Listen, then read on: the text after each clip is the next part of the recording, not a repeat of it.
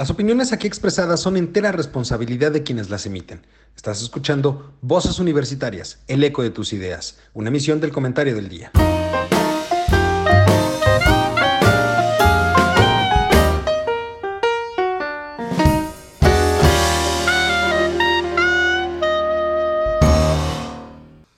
Hola, ¿qué tal mi querido público culto y Ah, conocedor que como cada martes nos sintoniza en este su programa Voces Universitarias, el eco de tus ideas. Como cada semana me acompañan mis queridos amigos, compañeros y colegas para discutir temas de actualidad. Eh, Mari Carmen, ¿cómo estás? Muy buenas noches. Hola, buenas noches, Lalo. Bien, gracias. Hola a todos. Hola. Doctor, ¿cómo está? Muy buenas noches.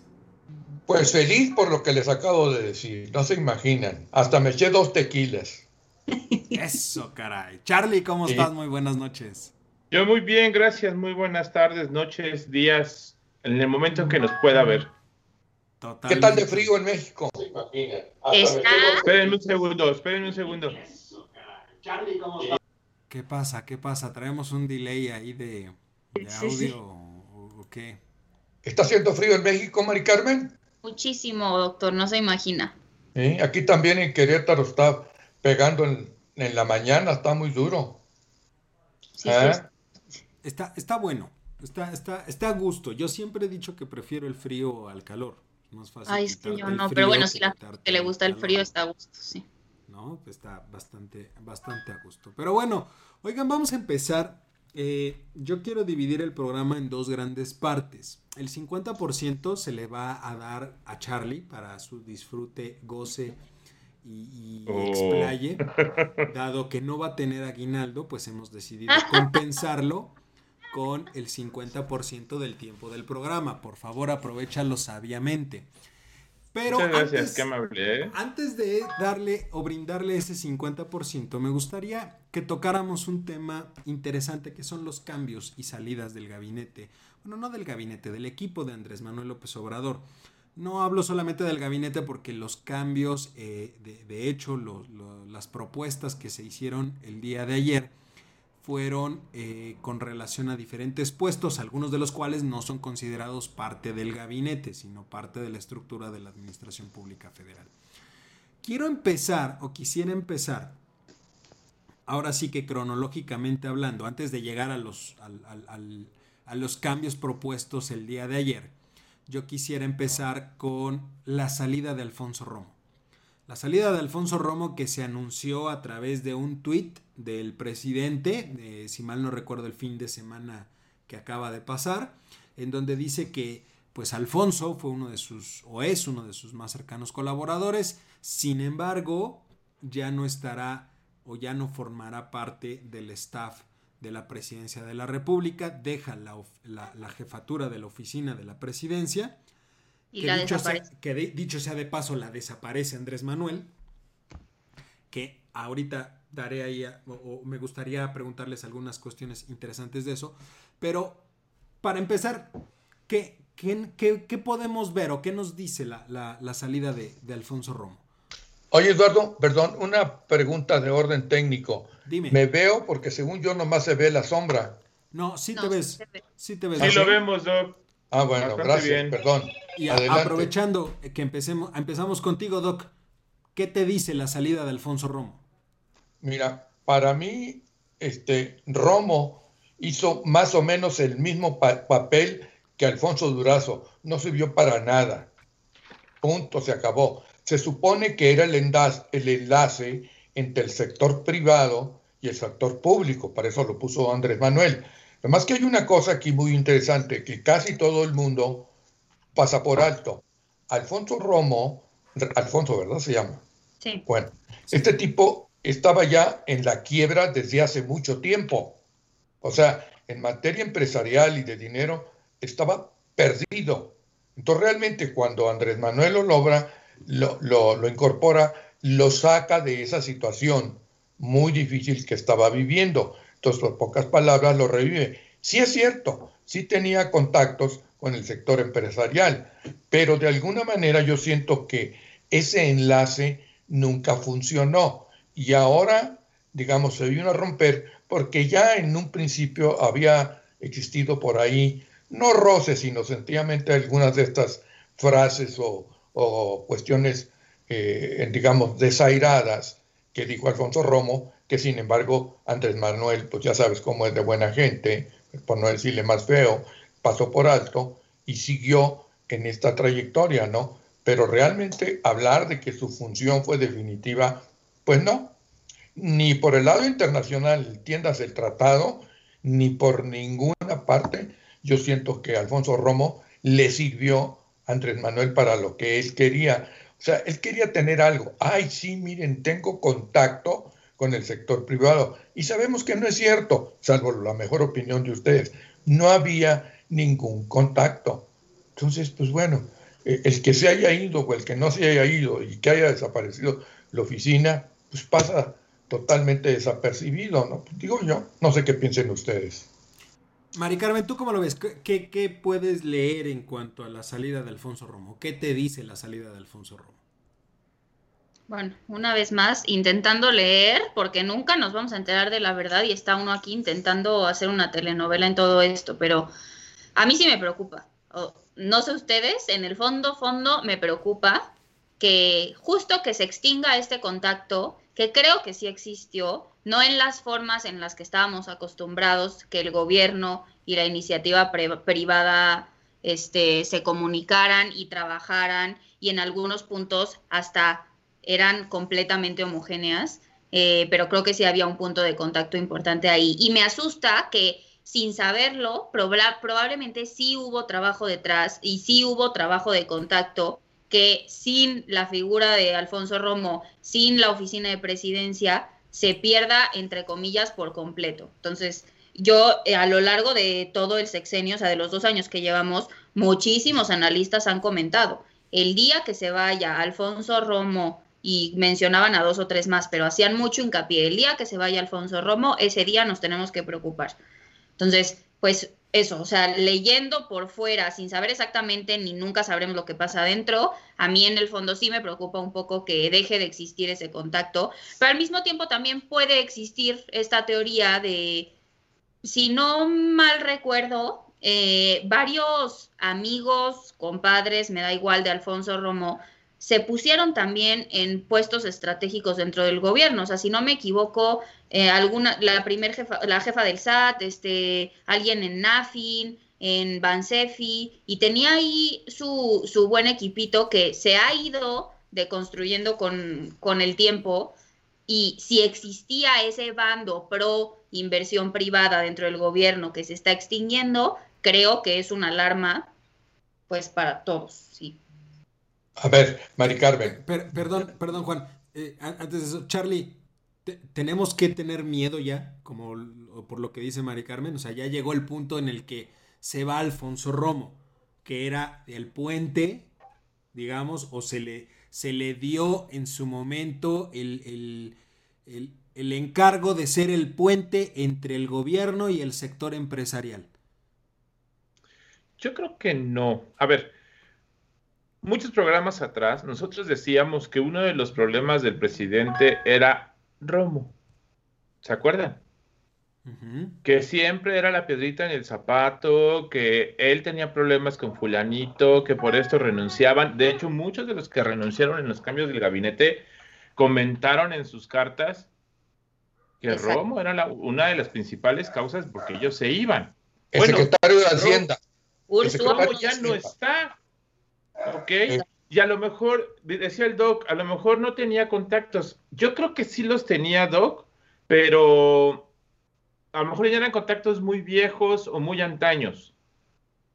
¿No? A lo mejor. Esa parte yo no lo puedo asegurar. Si queremos relajar el punto de vista, porque así la palabra miedo, ay, no sé, está, no, no sé, está sobrevalorada en esta conversación. Pero si quisiéramos así como que relajarnos un poquito, al final es un gobierno muy, muy, muy centralizado, ¿no? O sea, que se vaya Alfonso Romo, de verdad, ¿qué va a cambiar en esencia? Pues, yo lo único, yo lo único que veo en cuanto a la salida de Alfonso Romo, y, es la duda que a mí me, me, genera la salida de Alfonso Romo, es ahora quién lleva la primicia dentro del gabinete.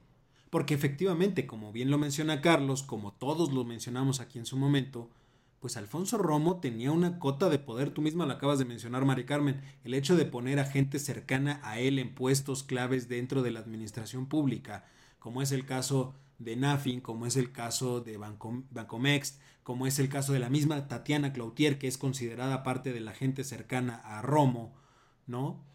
Eh, pues habla de tener una cierta, un cierto coto de poder dentro del propio gabinete.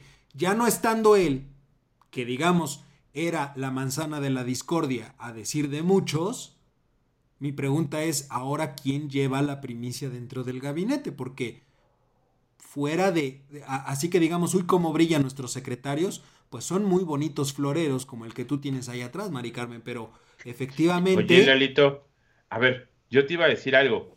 Me gusta la palabra floreros, pero ten cuidado cuando lo escribas porque hace rato que estaba leyendo tu columna, justo precisamente para tener el contexto del tema, sí se me hace muy peyorativo el término de que usas de floreros. Digo, aunque en la parte al final lo aclaras, ¿no? Que no traes nada en contra de las mujeres y demás, pero sí yo te diría que tuvieras mucho cuidado, no te vayan a tachar ahora de... Ay, no he leído, te voy a leer para tacharte en mi lista de... Sí, no, es que sí, léela, no, porque yo, está muy interesante es y justo es de lo que está hablando hoy. Es un término que que yo he utilizado muchísimo desde hace mucho tiempo y por eso también aclaré en la misma columna que yo no tengo y de ninguna manera voy a estar en contra de que sean mujeres las que tomen los puestos de relevancia dentro del gobierno. Al contrario, yo celebro y aplaudo que se esté ganando terreno en la parte de paridad de género.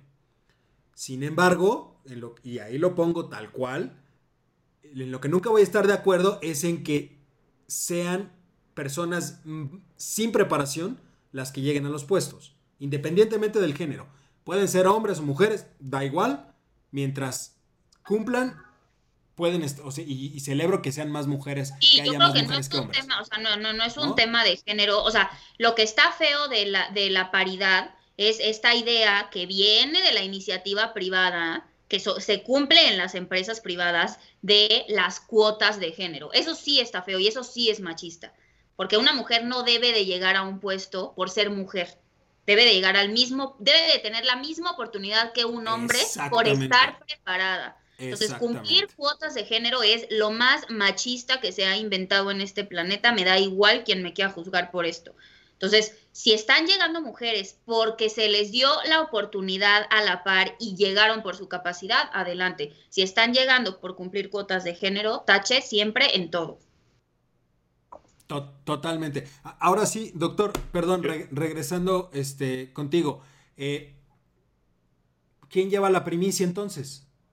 Pero a ver, es, que no te entiendo eso de que quién lleva la primicia, ¿a qué te refieres? antes el más cercano a Andrés Manuel era Alfonso Romo. Ajá. Dentro del gabinete el que tomaba las decisiones y el que hizo salir a muchos secretarios de Estado fue Alfonso Romo. Ahora, ¿quién manda en el gabinete? No, pues porque, no tengo respuesta para vuelvo eso. A lo mismo, Vuelvo a lo mismo. Pero es Todos los secretarios de Estado, ninguno, salvo Marcelo Ebrard, que es el único que ha estado en más exposure que los otros, ninguno, en realidad, este, tiene un peso importante dentro de las decisiones del presidente, como las podía tener en su momento Alfonso Romo. No, yo no estoy de acuerdo, ¿no? No. Mira, para mí y lo sostengo, y a pesar de lo que dijo Mari Carmen, este, para mí Alfonso Ramón fue una eminencia gris, punto. Sí es cierto, a lo mejor tenía contactos, pero no todo lo que necesitaba este, Andrés Manuel, o si lo tuvo en su momento Andrés Manuel, en un momento dado, como ahora acaba de suceder, a ver, me quito este de encima. No me sirve. Sí, yo sé, yo, yo lo que a lo que iba es más o menos dar ese beneficio de la duda de algo pasó detrás de escena que nosotros no vimos, que ahora sin Alfonso Romo se va a notar. O sea, se va a notar. Si él estaba haciendo algo, ahorita sin él, se va a notar.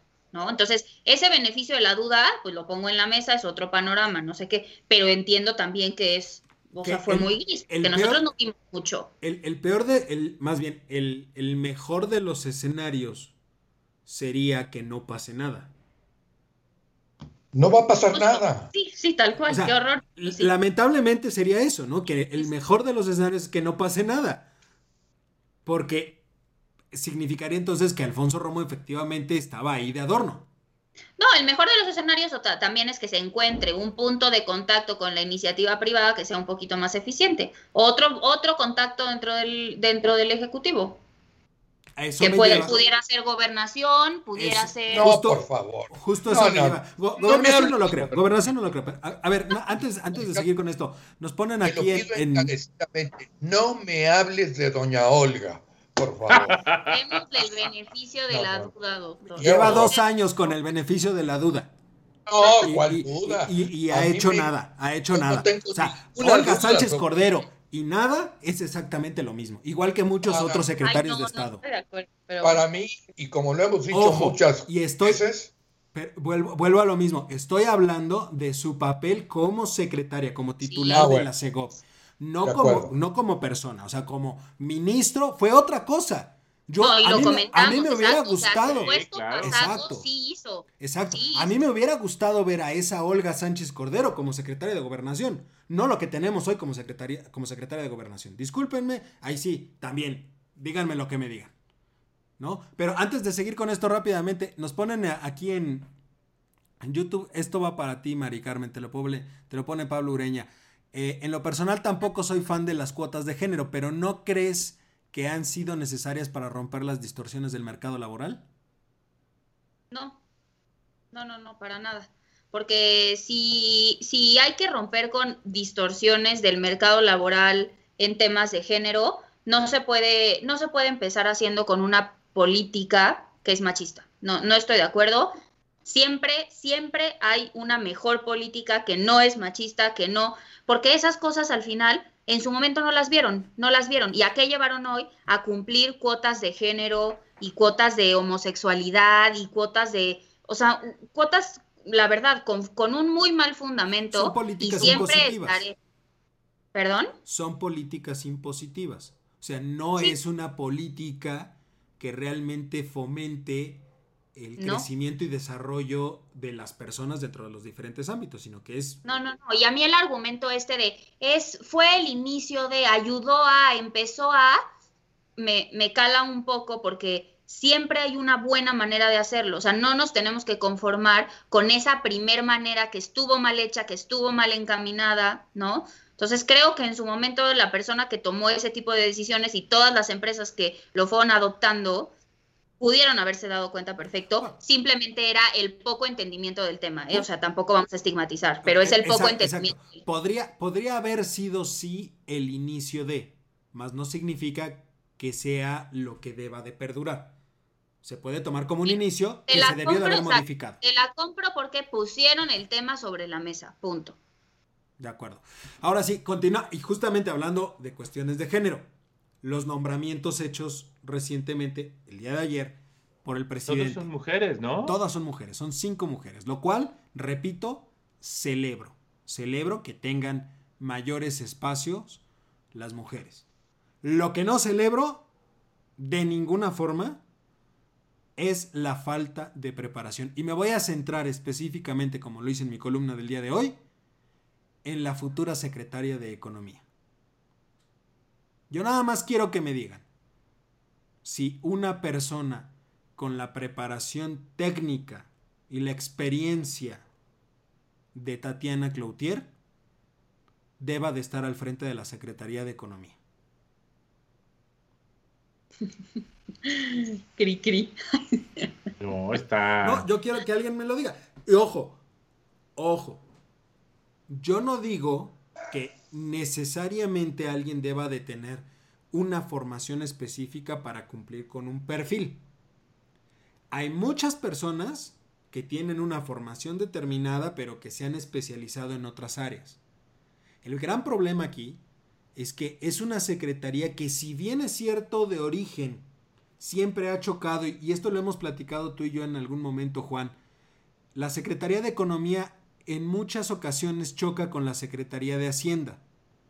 Como que hay cosas donde se pisan los callos, como dicen. Mira, para ponerlos en contexto, Lalito, Tatiana Cloutier estudió la licenciatura en lengua inglesa en el Tecnológico de Monterrey y tiene una maestría en administración pública por la Universidad Autónoma de Nuevo León, para empezar. ¿Vale? De ahí partamos, porque, a ver, podemos decir muchas cosas, pero en economía, digo, no sé, estoy tratando de ver si tiene más...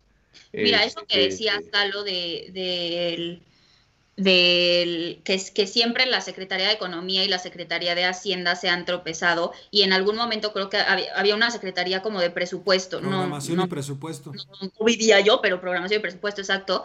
Carlos Tello, en sus memorias, en un libro que se llama Ahora Recuerdo, lo cuenta muy bien, se los recomiendo muchísimo. O sea, cuenta cómo, o sea, cuál era ese ese pisarse los talones, quién era el último, último, último en tomar la decisión sobre el dinero, ¿no? Y ahí se campechaneaban la decisión entre programación y presupuesto, hacienda, economía, etcétera. Entonces, ese es un debate de mucho tiempo. Entonces, esto me lleva a pensar cuáles son las tareas fundamentales de la Secretaría de Economía.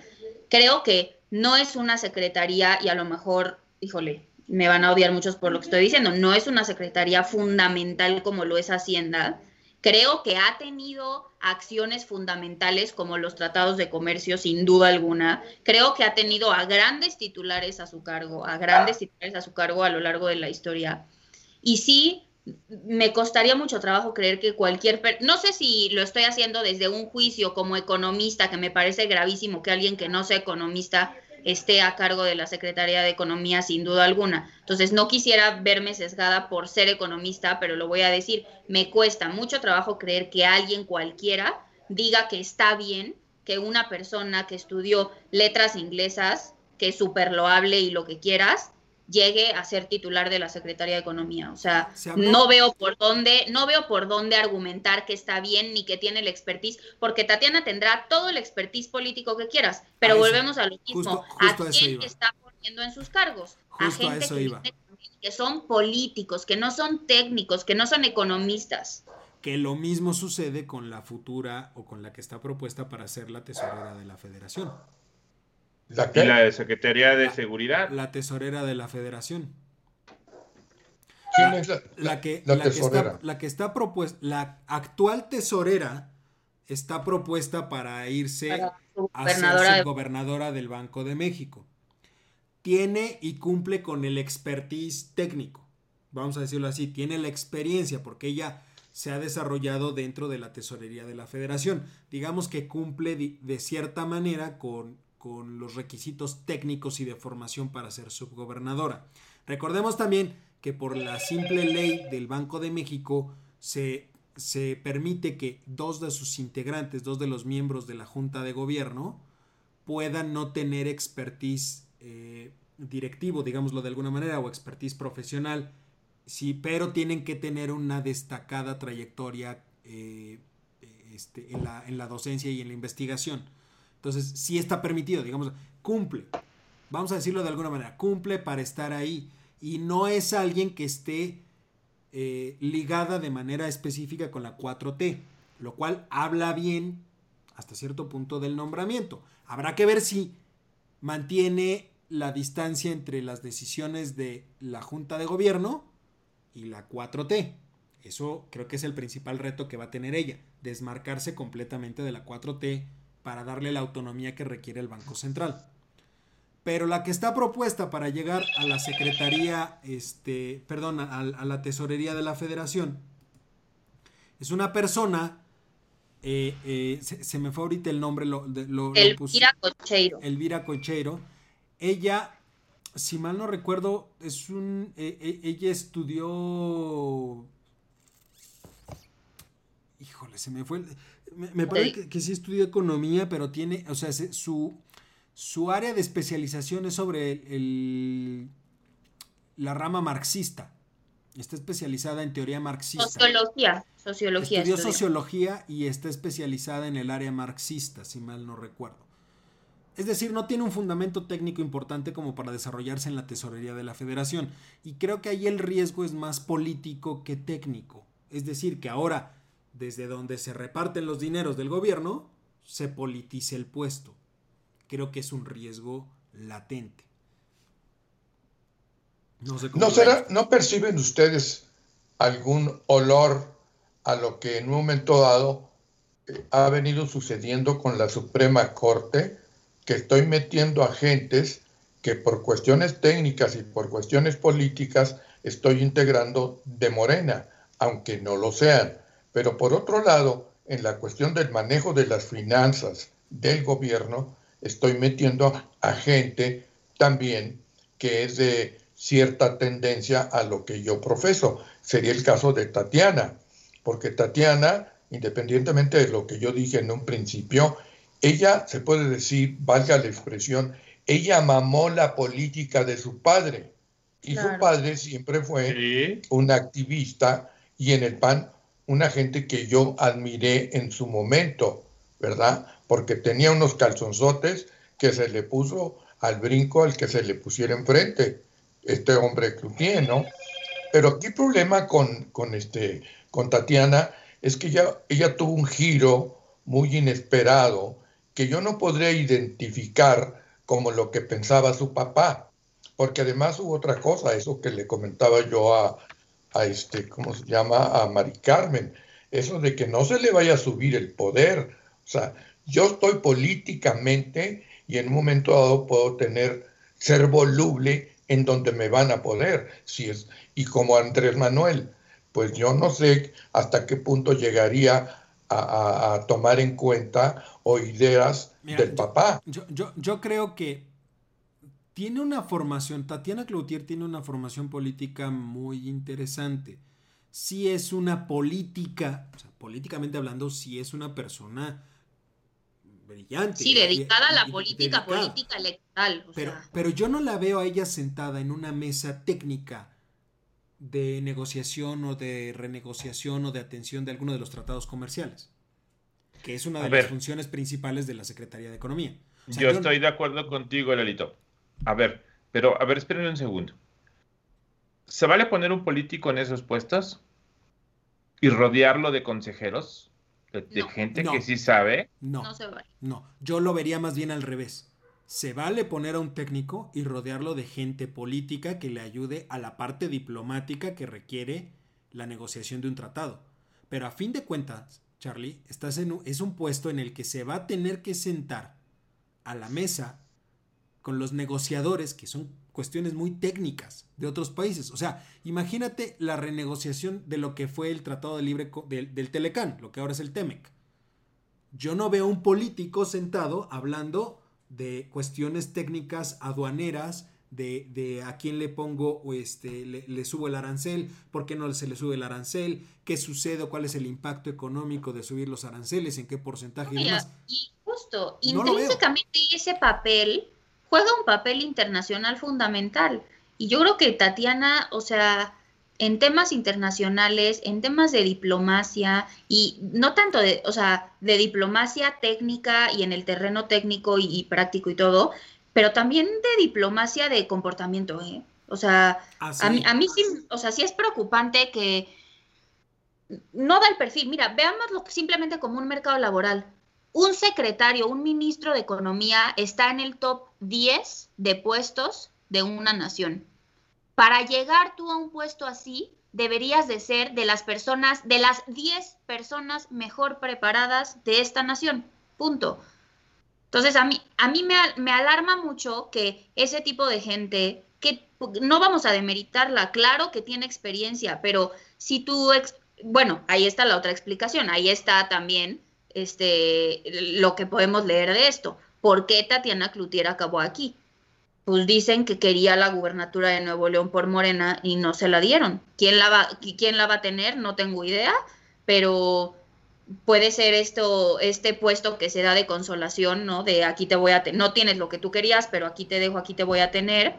Pero, es que me parece increíble que en el top es un riesgo enorme. por supuesto que es un riesgo enorme. O sea, sí me parece muy, muy fatal a menos de que esta decisión sea temporal, ¿no? no creo que sea temporal, ¿eh? Pues a ver. Yo, yo no veo.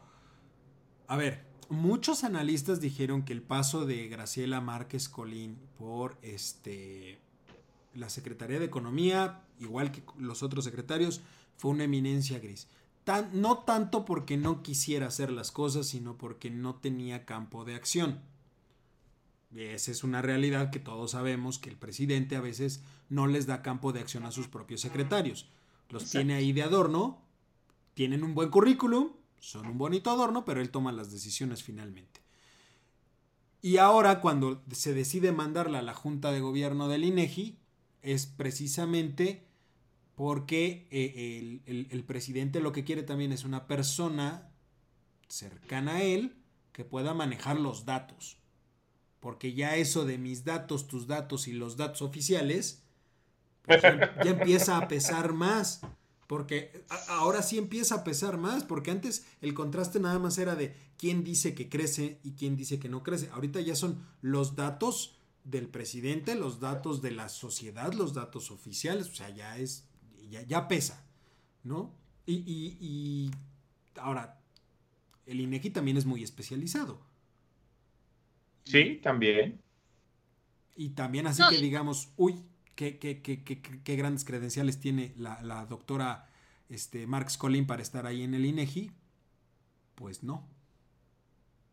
No, y el, y el, propio presidente ha demeritado muchísimo la función del INEGI, o sea, le quitó mucho presupuesto. Todos los que trabajamos con datos desde hace dos años sabemos que es un problema, o sea, que te metes a la página y al BIE del INEGI y hay el, el 60% de las series no están continuadas, o sea, es un tema también, el de los datos es un tema, pero un poco regresando a lo de Tatiana, se viene un momento súper crucial, entra Biden el 20 de enero y yo creo que todos los temas a renegociar en temas comerciales, qué vergüenza que vaya a estar sentada en esa mesa, o sea, sinceramente. No, qué vergüenza y pobre México, volvemos a lo mismo. ¿Quién nos está representando en temas de economía internacional y de comercio?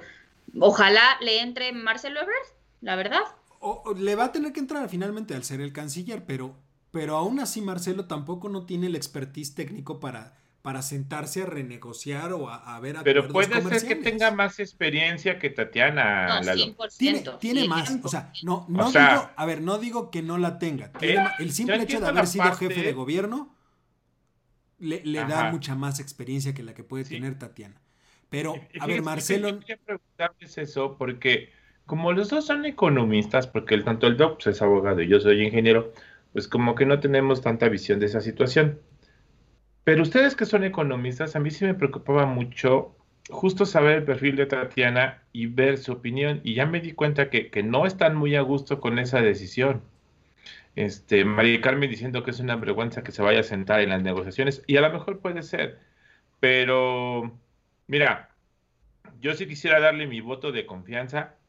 Puede ser que a lo mejor haga un buen papel. Eh, tiene puntos a su favor muy importantes. A ver, y es política muy política. Y muchos de los tratados se tienen que negociar con políticas. ¿Sí o no?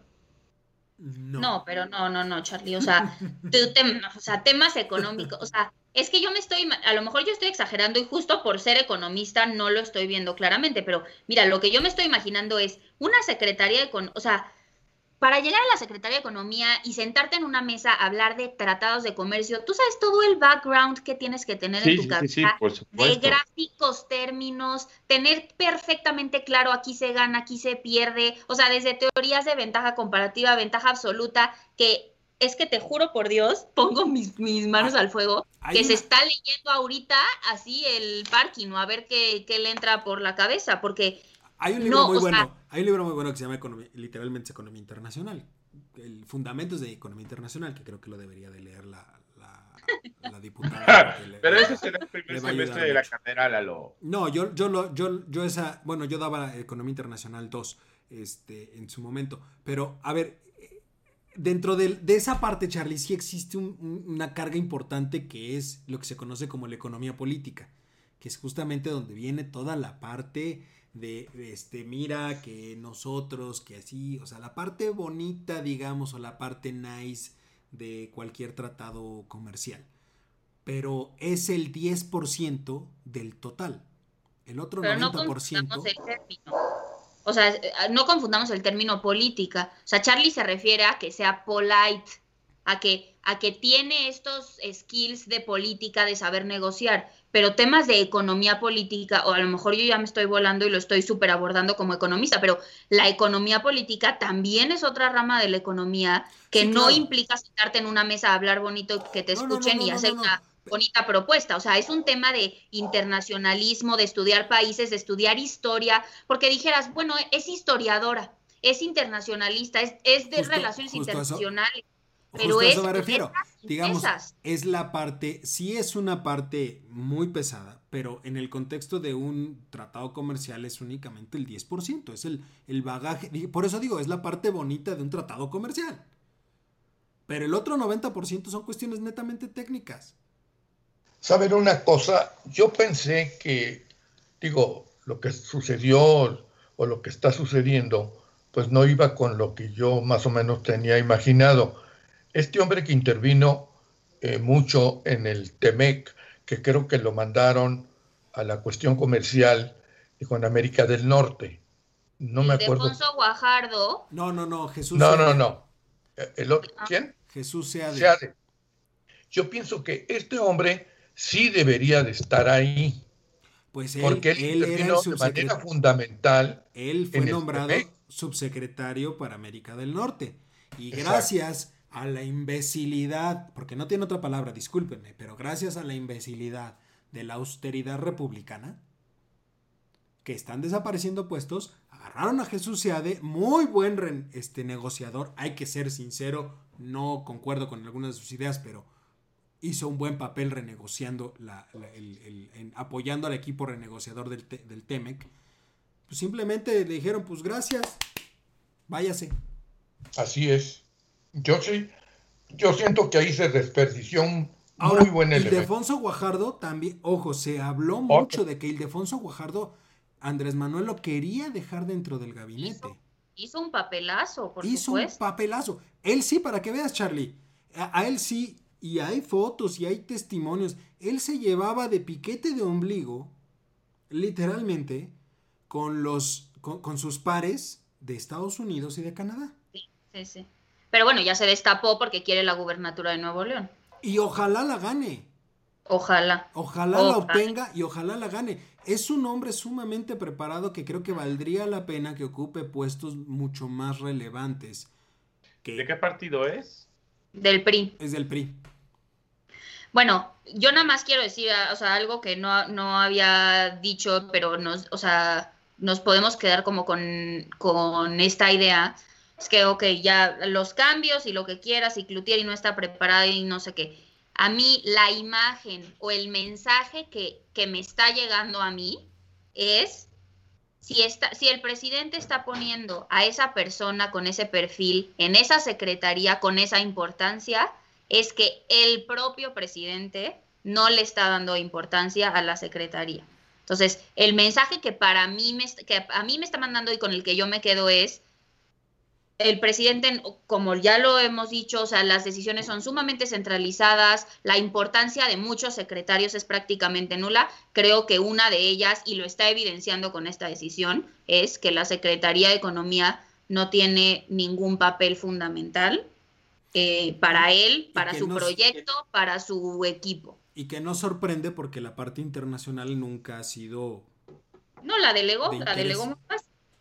¿No? Pero bueno, oigan, ya, Charlie, ya, porque si no, pues, ya. Nos seguimos. Todo. ¿Ya nos vamos? Tuyo. No. Ya, no. no. va a hablar de sus temas, por favor. Charlie, el programa es completamente tuyo. Te escuchamos. Adelante. Hasta aquí mi reporte. Es que estoy tomando una foto a mi tele porque los estoy viendo en mi oh. tele. A veces se las comparto. Este, yo lo que quiero comenzar es algo que me estaba platicando el Doc hace unos minutos eh, antes de que entráramos al aire. Doc, ¿nos puede contar su experiencia, por favor? Bueno, tuve dos. Venga. Una, una que se trató de algo que todavía, a pesar de la explicación que me dieron a mí, no correspondía a lo que yo pensaba. Resulta que en un banco de cuyo nombre, bueno, no voy a decir que no quiero acordarme porque ya me devolvió otra cantidad más grande, pero bueno, el hecho del famoso tráfico o fraudes cometidos a veces con tarjetas de crédito. Te voy a contar el caso real, punto. Así como Silvia Pinal, Mujeres de la Vida Real, o no sé cómo se llamaba su programa. Mujer, pero de bueno, la vida real, no. tú llegas a un, a un cajero, introduces tu tarjeta, ¿sí?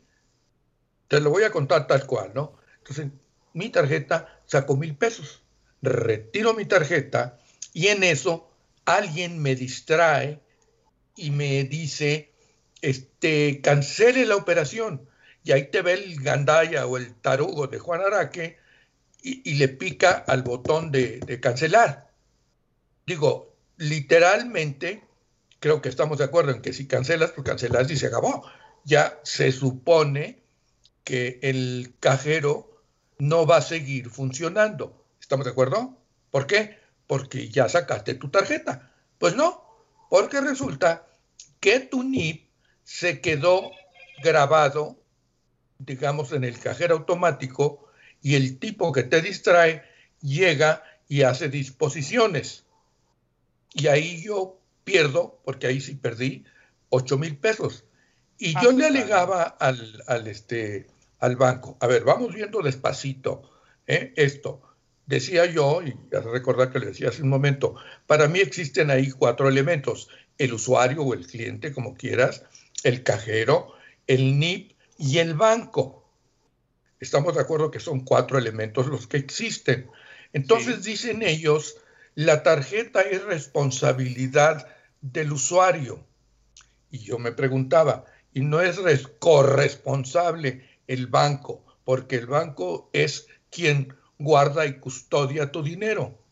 ¿Estamos de acuerdo? Yo digo que ahí hay una corresponsabilidad. Bueno, una vez más, con todo el respeto para maricarles, para maricarme, eso a ellos les vale madre. Así, dicho en plata, ¿ok? Porque es que el NIP, que la fregada y que el otro. Por eso. Pero ¿y ustedes entonces qué papel desempeñan aquí? Están guardando mi dinero y no tienen los dispositivos necesarios para custodiar ese dinero. Ok, me dan su opinión, no procede. Vaya usted a la, a la Conducef y voy a la Conducef y me dice lo mismo que el banco. ¿A qué iba la Conducef? A discutir qué, si el banco ya había dicho que no. A perder mi tiempo, a posiblemente algún contagio, lo que tú quieras y mandes. A mí se me hace que hay algo y, e insisto, que son los dispositivos de seguridad que el banco no tiene. Pues no, que son muy fregones estos, estas gentes de la digitalización y todas esas cosas que llegan a cubrir hasta el máximo o de plano es rebasado el banco. ¿Por qué? Porque no tiene un dispositivo que prohíba que alguien con un solo tarjetazo haga cuatro disposiciones. ¿Por qué dicen? Porque se quedó grabado el NIP. Eso no lo detectan, esa sería mi pregunta. Entonces están jodidos los bancos. ¿Por qué? Insisto. Y los usuarios. No, bueno, aparte. Tú lo dices por pero, ofenderme, pero a mí no me ofendes con cualquier tarugada. ¿Usted estaba haciendo el retiro en el banco, en un cajero del banco? Sí, por supuesto. Bueno, es responsabilidad del banco la seguridad de sus cajeros automáticos. Claro. Y es responsabilidad de, los bancos que no les coloquen ni cámaras ni circuitos extras al cajero. Si los colocan, pues es responsabilidad del banco que no está tomando las medidas de seguridad. Esa es una de las cuestiones legales que hay un vacío enorme en México. Porque cuando uno retira su dinero del cajero, pues sí, ya lo retira pero uno no es capaz de distinguir si hay una cámara, si hay un aparato que clona las tarjetas o que les graba los NIP. Es, un poquito complicado, ¿eh? Sabes, y de ahí más bien, efectivamente, hay un, hay un vacío interesante ahí, Juan, porque inclusive, si, hemos, si han notado, los cajeros automáticos siempre se ponen en la parte exterior de, los bancos o la parte más lo, más cerca de la salida de los bancos. Ya sé para dónde vas. Fuera de la sucursal, lo demás es responsabilidad tuya. Ah, Exacto. Es que así, no, no, no, no, Eduardo, no, no, a lo que voy es esto. No hay una disposición o no hay una norma que los obligue, ojo, a poner los cajeros dentro de la sucursal. Porque al ponerlos dentro de la sucursal, tienen más responsabilidad ellos. Por eso, pero entonces estás eludiendo una responsabilidad. ¿Por qué crees que hablaba yo de guardia y custodia? Por eso, pero. Es tu dinero. Y yo se los dije. Ah, entonces soy un tarugo que se está robando su dinero. ¿Sí o no, Mari Carmen? O sea, yo me robé mi dinero, según esto. Porque de quién es lo que está guardado ahí? Mío. Y yo no lo voy a tirar ni se lo voy a dar a cualquier tipejo que, que se aparezca. Que yo tuve la distracción, digamos, es cierto, pero el banco tiene la obligación en un momento dado, insisto, de establecer los dispositivos al máximo. Y es más, y es más los cajeros están grabados. Claro. Graban los accesos. ¿Cómo es posible que no se den cuenta que te colocan un dispositivo dentro del cajero? O sea, bueno, ahí, va la, ahí va la segunda parte, Carlos.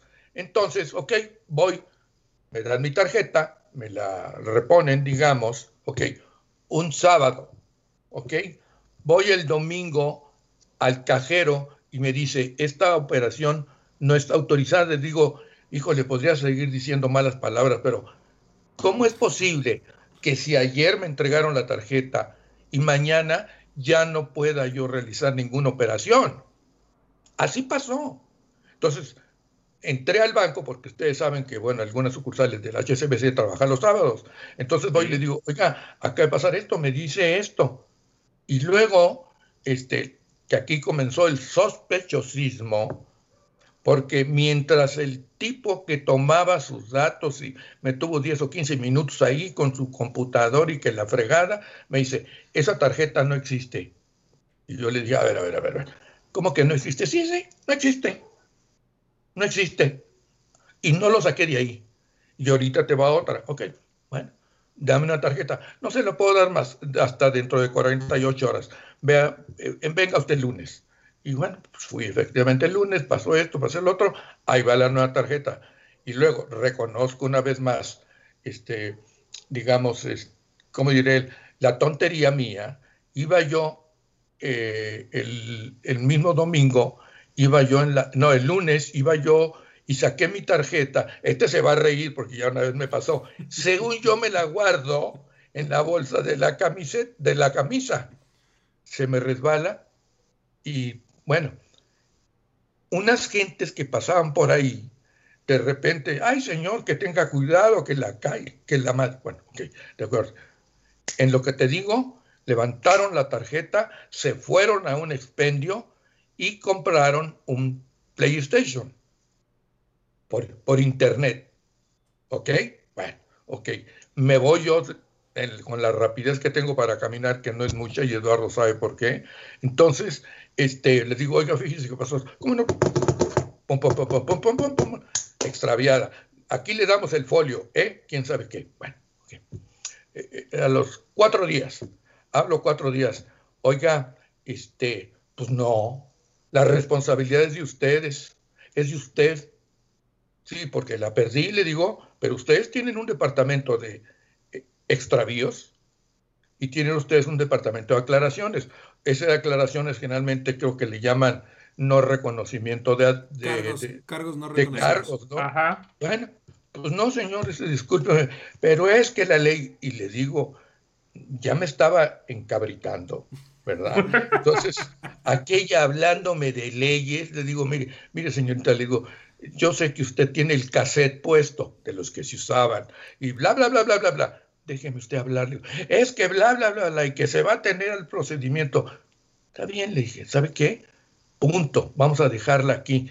Este, ¿Usted hizo su, su, su reclamación? Sí, le digo, ¿cómo no? Bueno, pero le anticipo que no va a proceder. O sea que estas gentes, como sabemos, son repiten y repiten y repiten y los adoctrinan, vamos a decir así, tú tienes que decir que no y el otro se puede quedar ahí estirado del coraje o, un infarto y la fregada, a ti te debe valer una pura y dos con sal, como decía mi amiga, ¿cómo se llama la que cantaba? La de Chihuahua, Lucha Villa. Lucha Villa.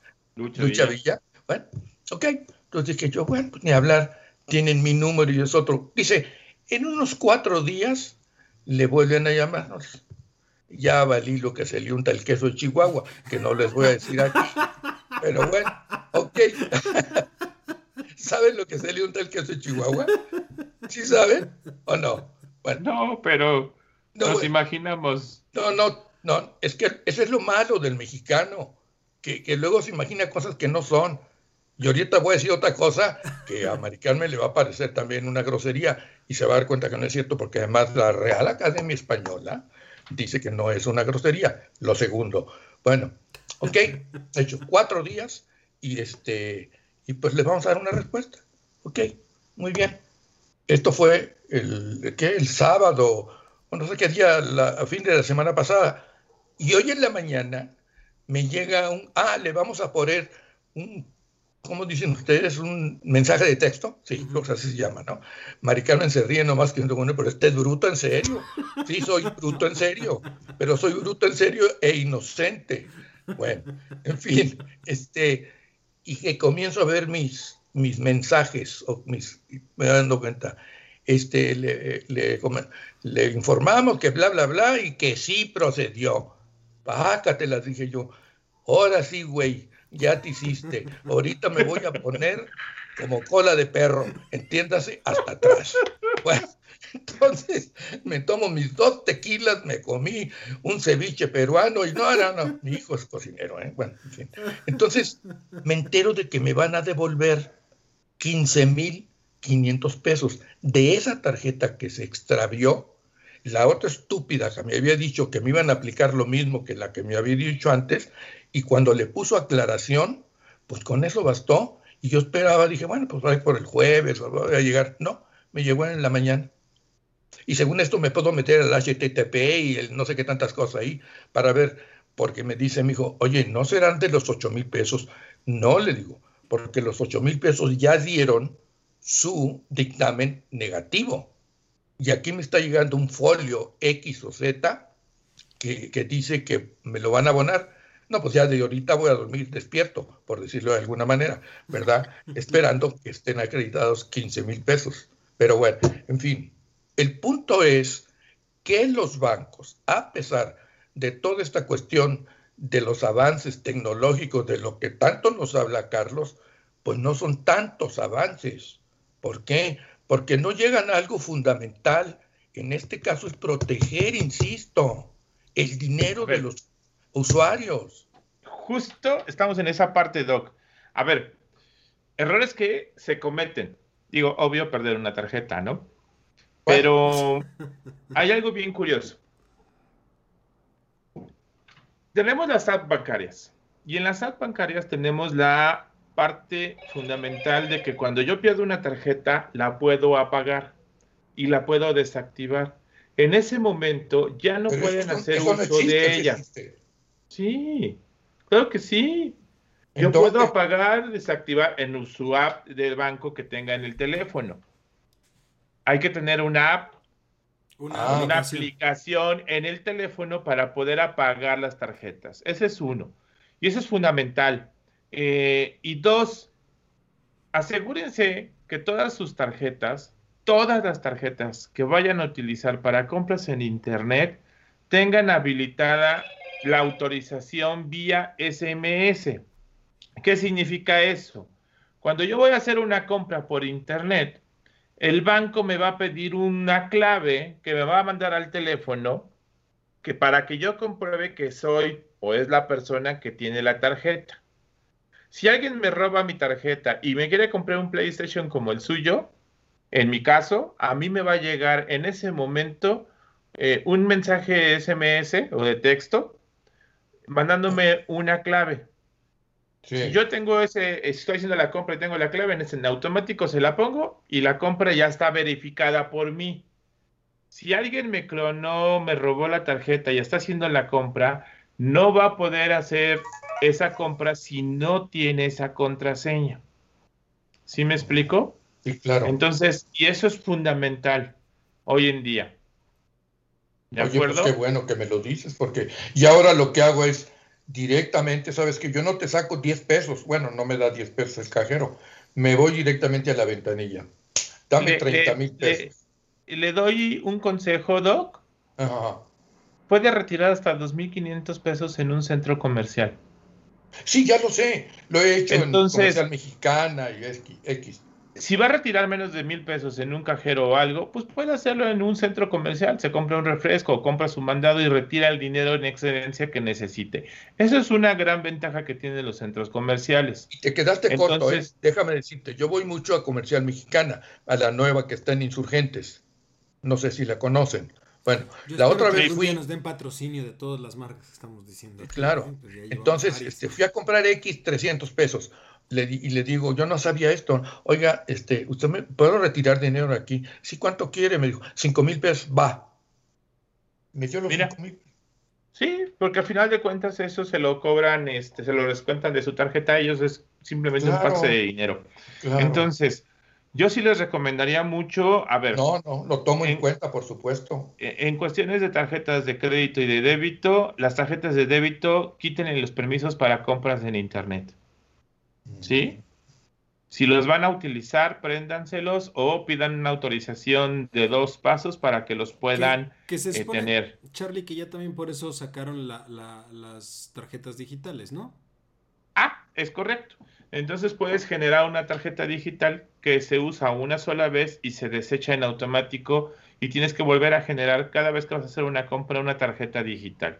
Y eso lo puedes habilitar tanto en tarjetas de débito como en tarjetas de crédito. Ajá. De acuerdo. Entonces, esa es una. Otra de las recomendaciones que les hago, ¿revisan continuamente sus estados de cuenta de las tarjetas de crédito? Fíjate ah, ¿de débito? De crédito o de débito, cualquiera de, las dos. Sí, porque me llega el estado de cuenta. Nada más tengo una cosa, en, en, las tarjetas de, en las tarjetas, digamos, de débito, este, son cuentas que te abre el banco. A mí en lo particular, o nunca lo he hecho, nunca me llega un estado de cuenta. Solamente ah, que yo lo pida. Se lo están mandando a una cuenta de correo o lo tiene digital. Hay que revisar eso, porque sí, tienen que llegar, o ya sea su correo o bien por correo postal como siempre han llegado. ¿Por qué les pido que los revisen continuamente? Eh, se está dando mucho la moda de que les hacen un cargo recurrente de cierta cantidad. Fíjate Cuando nada más. no se compró ni siquiera mm, los sartenes que están de moda, por ejemplo. Oye, y esto lo están haciendo de una, de una manera muy simple y muy sencilla. Se ponen a jugar con los números de tarjetas de crédito para hacer esas compras. ¿Mm? Aleatoriamente. aleatoriamente. Y si pegó, ya pegó. Eh, y esto ni siquiera es porque dieron la tarjeta o algo por el estilo. Es simplemente capturaron el número, lo metieron, pasó y vámonos. Ya tienen su recarga mensual o anual o, no sé cada cuándo lo puedan hacer. Pero sí hay que estar revisando en esos cargos, ¿eh? Fíjate, ahorita que me dices algo que omití, te lo digo, me dijo la fulana con la que yo discutía, la última, ¿no? Me dice, pues le vamos a mandar su comprobante con su firma. A ver, le dijo mándemela. ¿Ok? ¿Cuál? Si yo no, había firmado nada. Estaba como, bueno, no digo mejor ya. Eh, pero digo, me sí, comprobante de compra y de pago. Ah, bueno, de pago a lo mejor y sí, pero no, de compra no. Porque tú firmas el ticket cuando te pasas la terminal y pues de dónde, hijo mío, pues cómo te la van a comprobar. Tendríamos que irnos a los peritajes, que, este, fíjate, bla, bla, bla. Que, ahí, ahí creo que es algo que, que hasta cierto punto se, se, pues se ha perdido. O sea, ahorita se ha tecnologizado tanto, valga la, la, la, palabra rara o dominguera que me acabo de inventar. Este, que en realidad a veces la protección que te daba la firma, eh, pues daba más tranquilidad. O sea, literalmente era de, a ver, compruébame, compruébame que sea mi firma. Claro. ¿No? Y ah, porque ahorita, pues, compruébame que es mi NIP, pues es mucho más sencillo que me comprueben que es mi NIP a que me comprueben que es mi firma. ¿Estamos de acuerdo? Sí. Híjole. Entonces. No, no, no sé. O sea, creo que, creo que nos hemos ido, o, o más bien, la banca se ha ido tanta a la parte tecnológica tratando de simplificarle la vida a los usuarios que creo que a veces terminan complicándoselas más.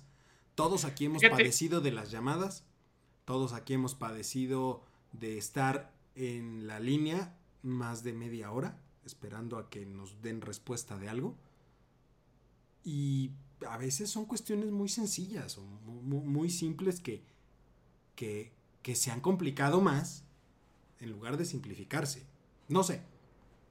Fíjate que me dijo la, la, última persona que me atendió, me dice, le digo, ¿qué tiene muchos problemas? Olvídese, dice, tarjetas, ya no digamos del NIP, duplicados de tarjetas. Tenemos un sinfín de métodos, digamos, o de trucos que manejan los delincuentes ahorita.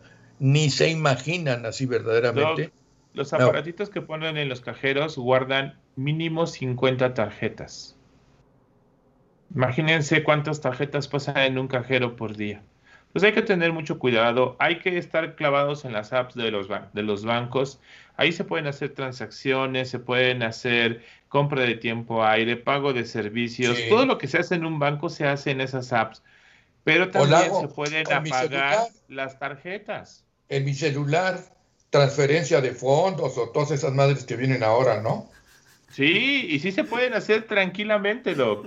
No. un caso bien simple no trae usted su tarjeta, necesita efectivo. Ajá. ¿Qué hace? Tiene dinero en la cuenta y lo único que trae es su teléfono celular. Bueno, pues entra al banco, genera un código para hacer un retiro en el cajero automático sin tarjeta y uno llega al cajero, teclea el número que nos dio y en automático nos entrega ese dinero sin la tarjeta. Pero es que ya tienes, ya tienes encima a X o Z atrás de ti que esté echando ojo, que sí, no sé. hay que, tener mucho cuidado. Pero, pero es que ahora, ojo, antes el robo, el robo de celulares era por el hecho de vender el equipo.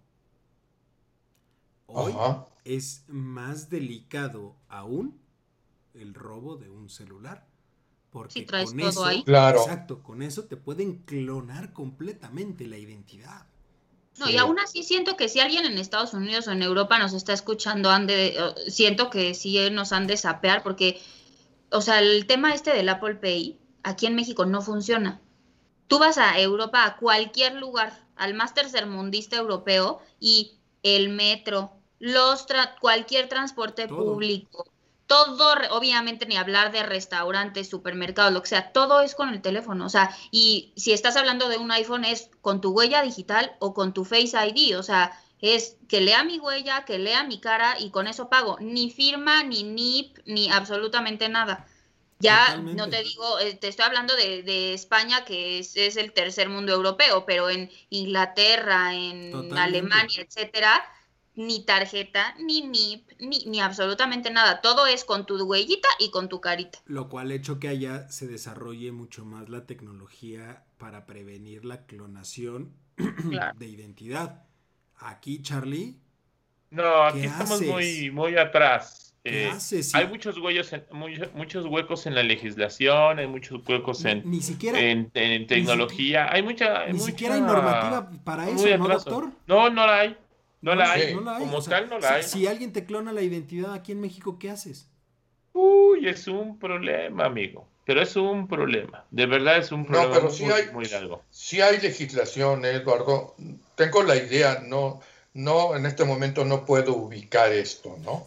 pero fíjate que sería algo interesante de tratar, un tema interesante, porque hoy que ha quedado demostrado por la propia pandemia y y que seguramente será el inicio de un boom tecnológico importante en nuestro país, porque ya lo, ya lo ha estado siendo, eh, eh, pues, pues, este tipo de cuidados se deben de considerar. O sea, si una persona hoy sufre de clonación de identidad, o sea, tú sabes que te clonan la tarjeta vas al banco.